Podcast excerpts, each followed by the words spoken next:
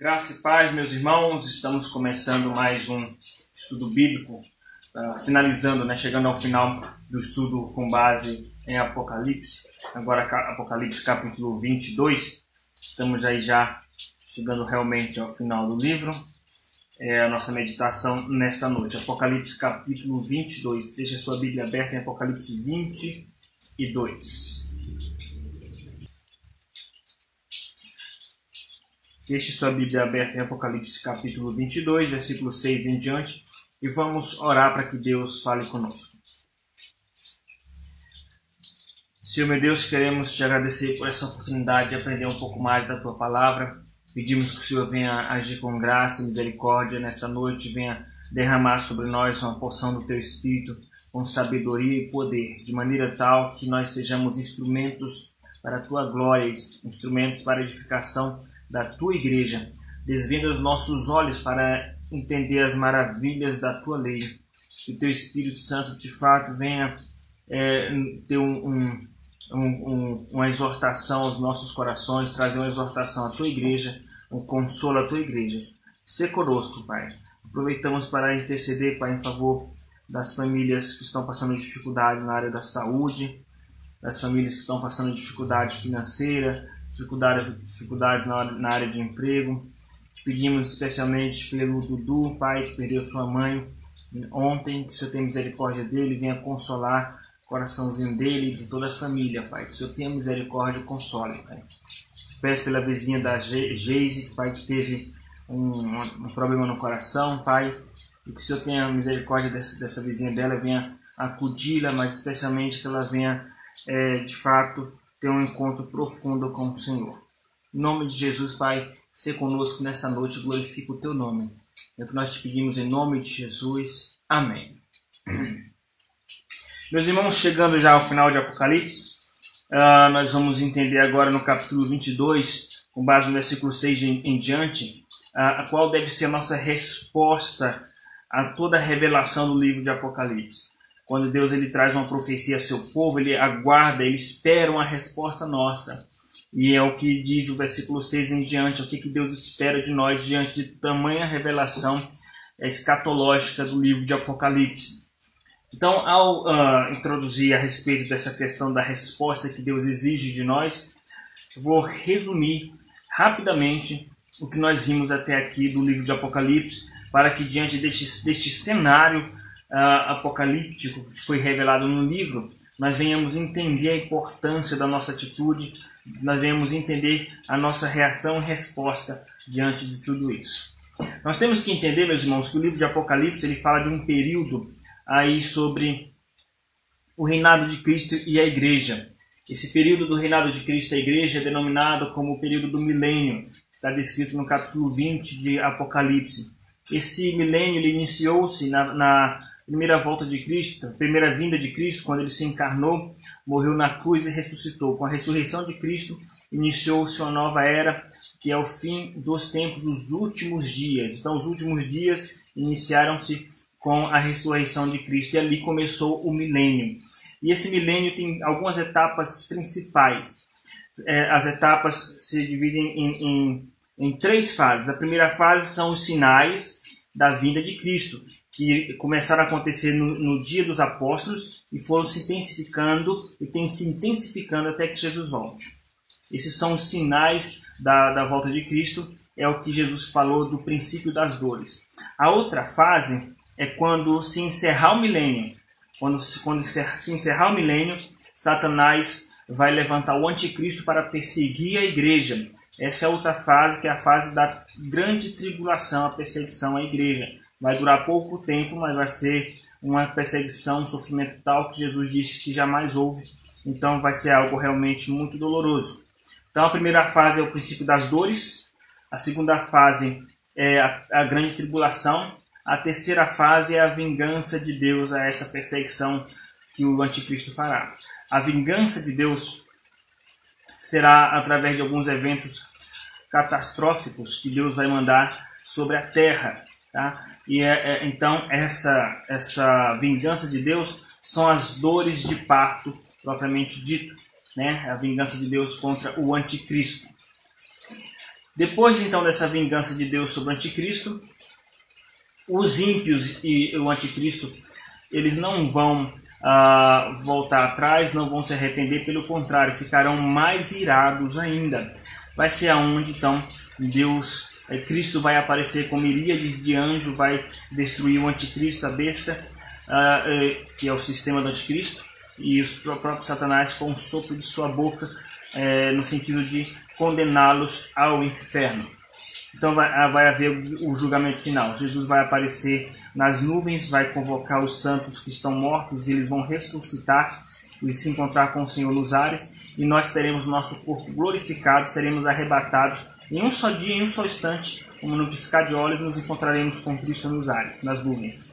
Desceremos então para o julgamento final, para julgar os ímpios, e então Deus vai transformar essa terra numa nova terra e habitaremos nesta nova, nessa terra renovada, é, juntamente com os anjos. Então começa então o período da eternidade na presença de Deus. Estou resumindo aqui, em linhas gerais, o livro de Apocalipse, aquilo que nós já estudamos no livro de Apocalipse. Tá? Se você quiser ver mais detalhes, como, vai, como esses eventos vão acontecer detalhadamente e qual a interpretação desses eventos, né, é, versículo por versículo, você pode é, pesquisar as lives anteriores que nós temos aqui no canal que tratam desse assunto, ou você pode acessar o nosso canal no YouTube, porque lá tem todos os estudos do livro de Apocalipse, capítulo por capítulo, versículo por versículo. Inclusive, tem um vídeo lá no, canal da nossa igreja, Igreja Presbiteriana de Diadema, tem uma aula chamada O Apocalipse em uma hora, onde nós vamos resumir o livro de Apocalipse é, de forma bem panorâmica numa, nesta aula de uma hora. Tá? Então, diante desses eventos, diante dessas ameaças do juízo de Deus sobre o mundo, das profecias bíblicas, o que Deus espera de nós? Qual postura que Deus espera de nós? Então, sempre uh, diante de uma ação, uh, tem uma reação. A ação de Deus profetizar a igreja, consolar a igreja, trazer uma palavra de revelação, uma palavra profética, escatológica, como o livro de Apocalipse. O que Deus espera da igreja, o que Deus espera de nós, e é, é essa é esse o tema da mensagem de hoje, o tema do estudo de hoje, a nossa resposta ao livro de Apocalipse. Algumas pessoas têm como resposta ao livro de Apocalipse o medo. Algumas pessoas ficam com medo do livro de Apocalipse por causa da besta que emerge da terra, da besta que emerge do, do mar, por causa do anticristo, por causa da marca da besta, grande tribulação. Então as pessoas ficam com medo do livro de Apocalipse. As pessoas não entendem que o livro de Apocalipse, na verdade, é uma carta de amor à igreja, de consolo à igreja. A partir do momento que você entende o livro de Apocalipse é uma carta de amor à igreja, então você tem uma outra postura. Diante dessas revelações, qual deve ser então a nossa reação, a nossa resposta? Em primeiro lugar, nossa resposta deve consistir em crer na sua veracidade, crer na veracidade deste livro, crer na veracidade das profecias deste livro. Versículo 6 e versículo 16. Disse-me ainda: Estas palavras são fiéis e verdadeiras. O vers... Aliás, versículo 6 continua: O Senhor, Deus dos, dos espíritos dos profetas, enviou seu anjo para mostrar a seus servos as coisas que em breve devem acontecer. Versículo 16. Eu, Jesus, enviei o meu anjo para vos testificar estas coisas às igrejas. Então, uh, o anjo que Deus enviou para dar o recado, a revelação a João, foi para testificar estas coisas, né? para testar essas coisas, atestar, testificar. No versículo 6 então diz: essas palavras são fiéis e verdadeiras. Por que, que, que Cristo faz questão de ressaltar a credibilidade deste livro na conclusão do mesmo? Para, para uh, atestar sua veracidade. Então, essas palavras são fiéis e verdadeiras. Vai acontecer tintim por tintim, evento por evento, que, que está descrito aqui em Apocalipse. Então, por exemplo, o coronavírus é apenas uma ponta do iceberg. O coronavírus é apenas um pequeno evento, né? é um, uma pequena gota no oceano diante dos eventos que ainda estão por vir. Não estou querendo ser alarmista diante das circunstâncias, nem pessimista. Pode ser que depois do coronavírus venha algum período curto de, de certa estabilidade. Deus pode fazer isso, mas a tendência natural, de acordo com o livro de Apocalipse, são eventos cada vez mais de grande monta. Então, o, o coronavírus ele traz outras consequências. Ele traz a, a, a, o, uma quantidade muito grande de mortes e também traz como consequência uma grande crise econômica global. Tudo isso está escrito em Apocalipse capítulo de número 6, o cavalo amarelo, que é, são doenças, epidemias, o cavalo preto, que é crise econômica. Tá? Então, essas palavras são fiéis e verdadeiras. Tá? Então, o próximo evento que está por vir, de acordo com Apocalipse 6, depois que já aconteceu os, os, o evento dos quatro cavalos e os seus cavaleiros, o próximo evento é a perseguição à igreja em um nível global. Nós não sabemos se isso vai acontecer esse ano, ano que vem, daqui dois anos, cinco anos, daqui dez anos. Nós não sabemos, mas é, próxima, é, o próximo evento apocalíptico que tem para acontecer. Então estejamos de sobreaviso, estejamos atentos. Então nós temos que aproveitar o tempo para buscar a presença de Deus e nos preparar para nós não sermos pegos de surpresa. Então, qual deve ser a nossa resposta ao livro de Apocalipse, às revelações do livro de Apocalipse? Em primeiro lugar, crer na sua veracidade, se essas palavras são fiéis e verdadeiras. Em, terceiro, em segundo lugar, entender o seu tempo, o cumprimento desse tempo. Né? Versículo de número 6 ressalta isso. O Senhor, Deus dos espíritos dos profetas, enviou seu anjo para mostrar aos seus servos as coisas que em breve devem acontecer. Eis que venho sem demora. Então, se uh, essas coisas estavam para acontecer em breve, e isso quando João escreveu isso foi há dois mil anos atrás, esse em breve tem uma força ainda maior em nossos dias, porque está, está muito mais próximo à volta de Cristo. Os eventos do fim estão muito mais próximos. Meus irmãos, isso deve gerar em nossos corações não é um pavor e um medo. Isso deve gerar em nossos corações esperança, expectativa, alegria de que nosso rei está voltando, de que toda essa dor e esse sofrimento vai acabar, vai cessar. Então, o livro de Apocalipse tem como objetivo mostrar aos, aos servos de Deus as coisas que em breve devem acontecer, tá? Então, qual é o tempo? O tempo é, o tempo é breve, né? As coisas que estão para acontecer são, estão breves de acontecer, estão aí às portas. Muito bem, qual deve, ser, qual deve ser a nossa resposta ao livro de Apocalipse? Em primeiro lugar, crer na sua veracidade. Em segundo lugar, entender o seu tempo. Em terceiro lugar, guardar as suas palavras. Versículo 7. Eis que venho sem demora. Bem-aventurado aquele que guarda as palavras da profecia deste livro. Guardar. Essa palavra guardar vem uma tradução do hebraico uh, de Shemar, né, da onde vem o Shemar Israel, significa é, ouve, ó Israel. O guardar aqui é ouvir, ouvir carinhosamente, ouvir atentamente né, significa guardar no coração, não apenas na memória, mas no coração. É ouvir essas, essas profecias com temor e com atenção, e observá-las e guardá-las no coração. Isso nos faz lembrar as palavras, né, a atitude de Maria, depois que ela recebeu a revelação do anjo a respeito do nascimento do Messias. A Bíblia diz que ela guardou todas essas coisas no seu coração.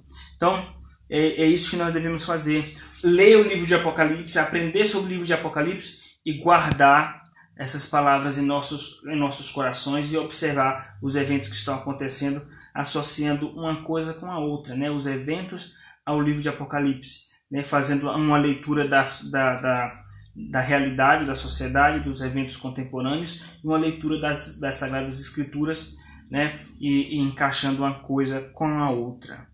Então, a terceira atitude é guardar em nossos corações. Então ele inclusive diz que bem-aventurado é aquele que guarda as palavras da profecia deste livro. Então, em primeiro lugar, crer na sua veracidade. Em terceiro lugar, entender o seu tempo. É, em segundo lugar, em terceiro lugar, guardar suas palavras. Em quarto lugar, adorar a Deus. A adoração a Deus deve ser o ápice, a conclusão da nossa contemplação a todos esses eventos proféticos, né? todos esses eventos escatológicos, quando nós percebemos que Deus está no controle de tudo isso, Deus é soberano, tudo que está acontecendo, na verdade, já foi predito pelas Sagradas Escrituras, isso deve gerar em nossos corações uma atitude de adoração. o anjo, quando estava falando com João, redirecionou João nesse sentido, no sentido de, no sentido de adoração. Versículo 8 e 9. Eu, João, sou quem ouviu e viu estas coisas. E quando as ouvi e vi, prostrei-me ante os pés do anjo que me mostrou estas coisas, para adorá-lo. Então ele me disse: Vê, não faças isso. Eu sou conservo teu e dos teus irmãos, os profetas, e dos que guardam as palavras deste livro. Adora a Deus. Então, João ficou maravilhado com as revelações, ficou maravilhado inclusive com a revelação daquele anjo, e ele se prostrou diante daquele anjo para adorar o anjo, né? adorar ao anjo. Mas o anjo disse: Não, adora a Deus, porque não passo de um servo, não passo de um conservo teu e dos que guardam esta profecia. Então, uh, essa revelação deveria gerar em João uma atitude de adoração. Obviamente, não uma adoração ao anjo, mas uma adoração a Deus, e foi aonde o anjo corrigiu João. Quando nós percebemos, meus irmãos, que, por exemplo, uma atitude, um, um evento como o coronavírus e toda essa crise global é, já foi profetizada pelas Sagradas Escrituras e que Deus ele é soberano, cuida da sua igreja, está cuidando de tudo isso e está conduzindo o mundo para seus propósitos, isso deve gerar em nossos corações não medo nem desespero, mas adoração. Apesar das dificuldades que nós enfrentamos, devemos dobrar nossos joelhos com o rosto no pó e adorar ao nosso Deus, louvar ao nosso Deus, porque Ele é soberano e Ele está conduzindo a história rumo ao seu propósito final. Então devemos adorar a Deus, essa deve ser a nossa atitude. Adorar a Deus pela grandeza das revelações. Versículo 8 e 9. Eu, João, sou quem ouviu e viu estas coisas. E quando as ouvi e vi, prostrei-me ante os pés do anjo. Então, João, na verdade, ele, ele estava ah, adorando a pessoa errada, o anjo, né? mas ele estava maravilhado com a grandeza das revelações que ele recebeu. Nós, a igreja, somos privilegiados por essas informações, por essas revelações que Deus nos dá nas Sagradas Escrituras. Isso deve gerar em nossos corações adoração a Deus pelo vislumbre de tamanha a, a ação soberana de Deus na história, conduzindo a história segundo o seu propósito. Devemos adorar a Deus também por sua soberania, né, a usar os próprios anjos na, na, na, condução e conclusão desse propósito. O versículo de número 9 deixa claro aqui qual é a função dos anjos dentro do, dos eventos apocalípticos. Versículo 9. Então ele me disse, o anjo disse para João: Vê, não faças isso. Eu sou o conservo teu, dos teus irmãos, os profetas, e dos que guardam as palavras deste livro. Por que conservo de João e dos profetas, meus irmãos? Porque uh, dentro do livro de Apocalipse fica evidente que Deus ele uh, vai usar com muita frequência os, os seus anjos para conduzir todas as coisas para o fim. Então, os grandes eventos do fim, uh, as revelações de Apocalipse, sempre aparecem, na grande, em sua, grande maioria, aparece a figura dos anjos, né? trabalhando para Deus nesse propósito, na entrega das revelações, né? nos eventos em si, né? Na batalha com, com Satanás, né? Uh, então, no cuidado com a igreja, no cuidado com, com os crentes. Então, a, eh, João tinha que adorar a Deus, inclusive pela sua soberania, ao usar os anjos né, a serviço do seu reino. Então, muito bem. Primeira atitude nossa, primeira resposta nossa ao livro de Apocalipse é crer em sua veracidade. Né? Essas palavras são fiéis e são verdadeiras, porque na verdade são palavras de Deus. Crer em sua veracidade. A segunda resposta entender o tempo de todas as coisas, do fim de todas as coisas. Breve, ele breve virá. Em terceiro lugar, guardar essas palavras em nossos corações, com temor. Em, terceiro, em quarto lugar, adorar a Deus por essas revelações, por sua soberania. Em quinto lugar, pregar o Evangelho. Versículo de número 10. Ele diz: Diz-me ainda: Não seles as palavras da profecia deste livro, porque o tempo está próximo. Não cele significa não feche. Não feche as palavras da profecia desse livro. ou seja, deixa ele aberto até que, que ele chegue a todas as línguas, a todas as nações, porque o tempo está próximo.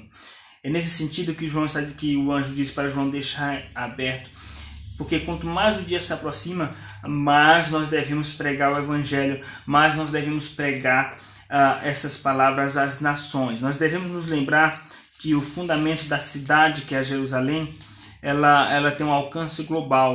Capítulo 21, versículo 13. Capítulo 21, versículo 13. Então ele diz o seguinte: Três portas se achavam a leste, três ao norte, três ao sul e três a oeste. O que ele quer dizer com isso? Ele quer dizer que o alcance dessa cidade é global. A cidade aqui é a igreja. É, é a igreja. Uh, ele continua dizendo versículo 16: A cidade é quadrangular, né, de comprimento e larguras iguais. Tá? Então, quadrangular porque tem, vai ter um alcance os quatro cantos da terra.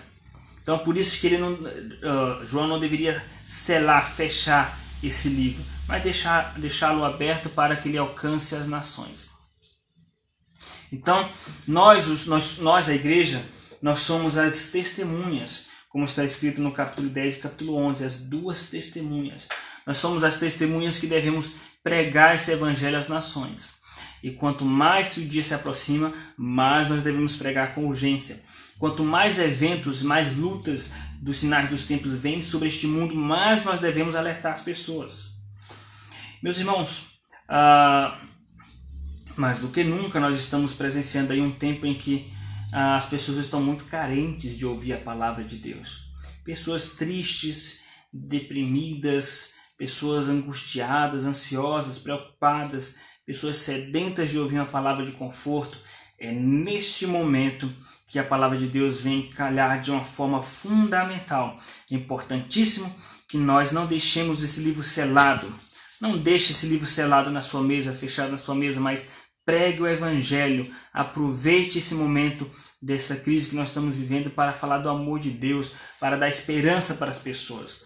A esperança não está no governo, a esperança não está em alguma solução vinda do homem.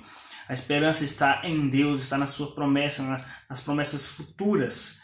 Porque a nossa fé, a nossa vida, a nossa esperança não se limita a este mundo, porque se nossa esperança se limitasse a essa vida, a este mundo, nós seríamos os mais infelizes dos homens.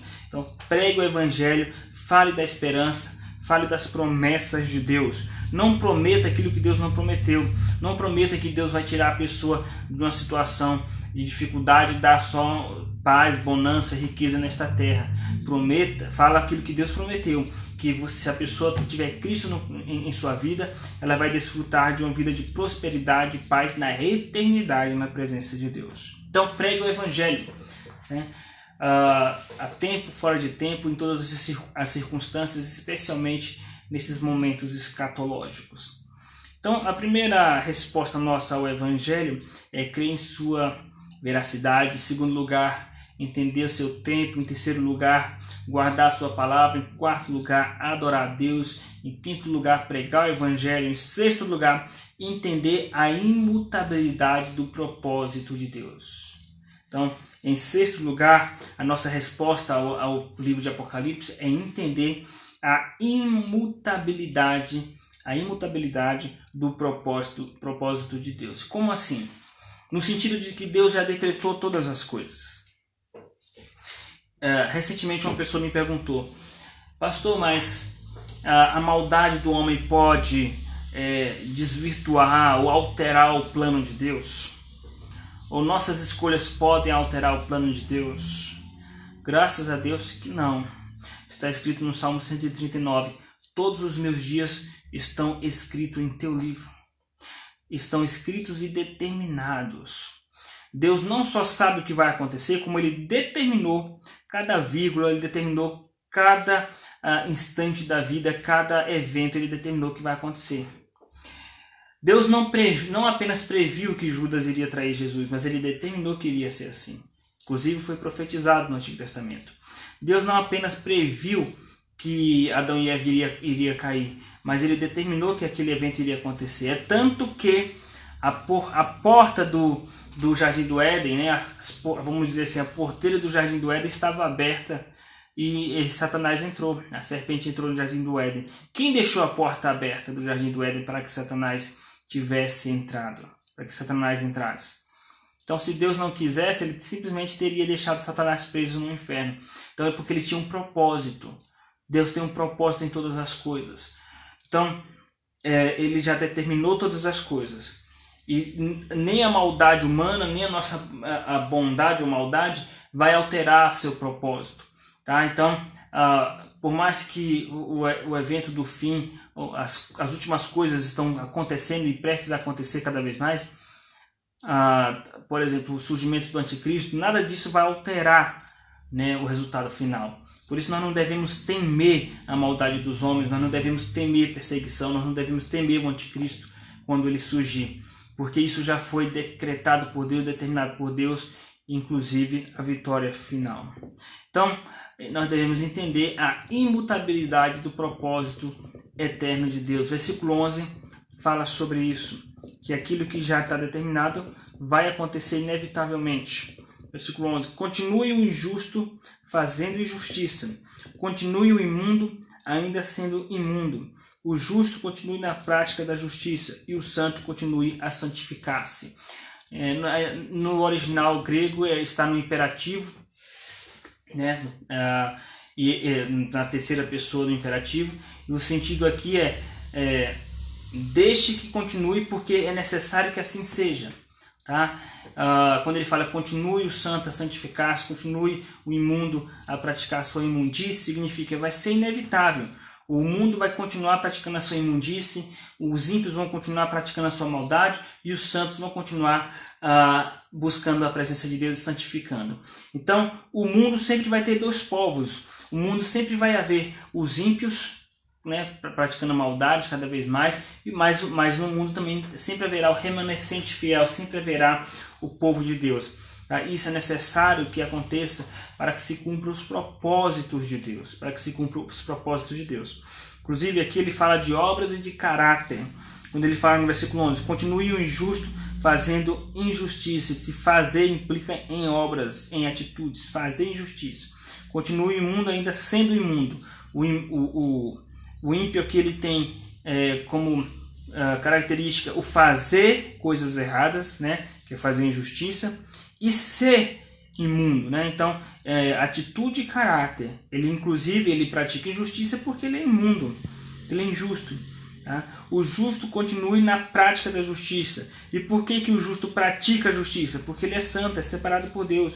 E o santo continue a santificar-se. Somos separados por Deus. Então, se você é, é, é crente e está assustado com a maldade do mundo, não, não, não se assuste, entenda que vai continuar sendo assim. O homem é, não é esse coronavírus que vai deixar o mundo quebrantado, não é o coronavírus que vai dizer assim: ah, o ano que vem não vai, não vai mais ter carnaval, o ano que vem não vai mais ter blasfêmia contra, contra uh, Cristo, contra Deus, porque a, a, o mundo aprendeu a lição. Não o homem vai continuar sendo mal, o injusto vai continuar praticando injustiça, tá? É, do menor ao menor, do menor ao maior? De, de grandes e pequenos, sempre vai haver a maldade. Vai passar esse período dessa crise do coronavírus, crise econômica, e você vai ver que o mundo vai continuar normalmente pecando contra Deus e sendo rebelde. E os crentes continuando buscando a Deus. Então, essa palavra para você que é crente, é, busca a Deus, continue a santificar-se, continue a praticar a justiça e a buscar a presença de Deus. De certa forma também o texto ele traz um teor de, de ameaça e de consolo, de ameaça para os ímpios. Continue praticando a sua justiça, a sua imundície. Continue praticando a sua injustiça, porque em breve virá o fim e Deus vai julgar todas as coisas para os crentes é continue a santificar-se, porque nós temos promessas de Deus, como no versículo de número 12 fala dessas promessas do galardão, que é o que nós falaremos na próxima aula. Então, na próxima aula nós vamos até o versículo 17 e depois finalmente concluir capítulo 22. Tá? Vamos encerrar agora nesse momento, né? É, alguma pergunta, meus irmãos, sobre esses, esse texto que nós lemos, sobre capítulo 22, sobre a aula de hoje. Alguma dúvida, alguma pergunta?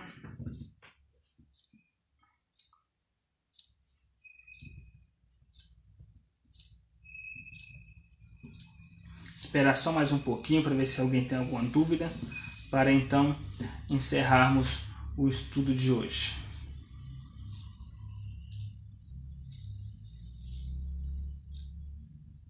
Parece que nós não temos dúvidas, então vamos encerrar, meus irmãos. Senhor nosso Deus, queremos te agradecer por tua palavra, Pai. Queremos te pedir que o Senhor nos dê uma noite de paz e tranquilidade em tua presença, Senhor. Que o Senhor nos dê um restante de semana abençoado em tua presença e continue sendo conosco. Tudo isso nós te pedimos e te agradecemos em nome de Jesus. Amém, Senhor. Meus irmãos, gostaria de salientar que na sexta-feira nós teremos mais uma live. O nome da live é Pergunte ao pastor e nós iremos estudar assuntos relacionados ao cristão e à feitiçaria, né? Ou qual é a perspectiva cristã sobre feitiçaria, macumba, magia negra, coisas místicas, não é? Ah, isso atinge o crente, não atinge? É, tem crente que pratica coisas desse, dessa natureza? O que, que a Bíblia fala a respeito disso?